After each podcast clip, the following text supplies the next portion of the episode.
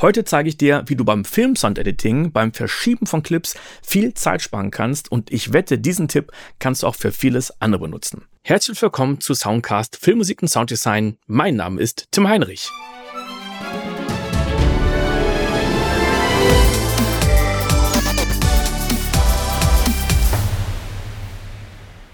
Hier habe ich eine Filmtourmischung. Du siehst, ich habe einen Ordner mit Musik, einen Dialogordner und einen Effektordner. Und oft ist es so, dass man Clips aus dem Dialog, auf denen kein Dialog drauf ist, sondern zum Beispiel Fußschritte oder ein Knallen von der Tür, dass man diese Clips von der Dialogspur auf die Effekte schiebt. Und zwar auf PFX. Das sind die Production Effects oder Fishing Effects. Also siehst, ich habe hier in meinem Effektsordner eine Spur, die heißt PFX, das sind auch mehrere, aber ich möchte jetzt einen Clip aus meinem Dialogordner runterschieben. Und normalerweise macht man das so, ich wähle diesen Clip in der Dialogspur an, halte die Steuerungstaste gedrückt und ziehe diesen Clip jetzt nach unten und Cubase oder in diesem Fall nur Endo scrollt jetzt ein bisschen, bis er an der richtigen Stelle ist. Ich lasse los und es ist der Clip an der richtigen Stelle. So, das dauert aber ein bisschen. Ne? Mach das Ganze wirklich ein paar Mal und da hast du nicht mehr allzu viel Lust drauf. Deswegen mache ich das anders.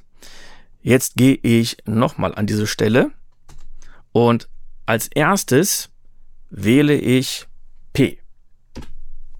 Jetzt sind die beiden Lokatoren an der linken und rechten Stelle des Clips.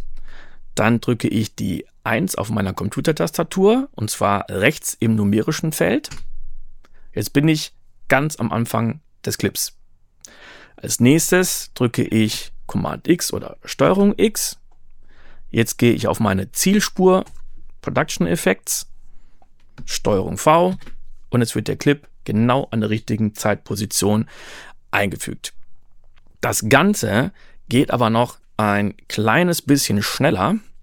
Wenn ich jetzt nämlich sage, ich bleibe jetzt auf meiner Spur, das heißt, wir sagen jetzt, ich gehe auf die Production Effects. Das Coole ist, wenn ich jetzt nämlich wieder auf den Dialog gehe und den zum Beispiel auf Solo schalte, dann wird diese Spur jetzt nicht automatisch ausgewählt. Also egal, ob ich jetzt Mute mache oder Solo wähle, es bleibt immer noch die untere Spur aktiv, die ich ausgewählt habe.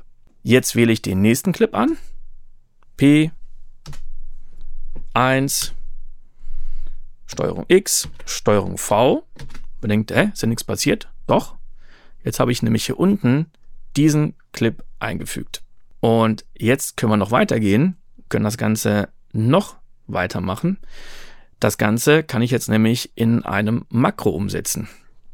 Jetzt gehe ich mal auf den nächsten Clip Wichtig ist, dass wieder die Spur PFX ausgewählt sein muss. Und jetzt nehme ich diesen Clip und ich habe mir ein Makro programmiert. In dem Fall ist es Steuerung Alt X. So, und alles, was ich gerade gesagt habe, ist automatisch umgesetzt worden. Und mit Steuerung Alt X setze ich das Ganze nach unten mit Ausschneiden. Das heißt, hier oben ist das Original nicht mehr vorhanden. Wenn ich jetzt aber mal an eine andere Stelle gehe und ich sage, ich möchte das Ganze nicht ausschneiden, sondern ich möchte das Ganze wirklich kopieren, dann drücke ich hier nicht Steuerung Alt X, sondern Steuerung Alt Y. Wir können sehen, der Originalclip ist jetzt auf dem Dialog immer noch vorhanden. Und wenn ich jetzt nach unten gehe, ist er unten auch. Ich habe hier die Makros Clip Move Copy und Clip Move Cut. So, Clip Move Cut, Transport, Locators zu Selection, als nächstes Transport zum linken Locator, bearbeiten, ausschneiden und bearbeiten, einfügen. Und Clip Move Copy ist ziemlich ähnlich, nur dass ich an der dritten Stelle nicht gesagt habe, bearbeiten, ausschneiden, sondern bearbeiten, kopieren. Und damit kann ich jetzt wirklich sehr, sehr schnell auf meine Production Effects Spur alles Mögliche rüberschieben, wo ich sage, das soll auf die Production Effects und der Clip auch auf die Production Effects. Und schon habe ich mir ziemlich viel Zeit gespart, weil ich nicht mehr den ganzen Krempel hin und her schieben muss. Wenn ich dir damit ein bisschen helfen konnte, dann freue ich mich natürlich wahnsinnig über einen Daumen nach oben. Und wenn du weitere Fragen oder Anregungen hast, dann schreib mir doch gerne einen Kommentar. Und ich würde mal gerne wissen, was sind so die Hacks, die du hast, die dir dein Leben und deine Arbeit in Cubase und Nuendo erleichtern. Bis zum nächsten Mal. Ciao!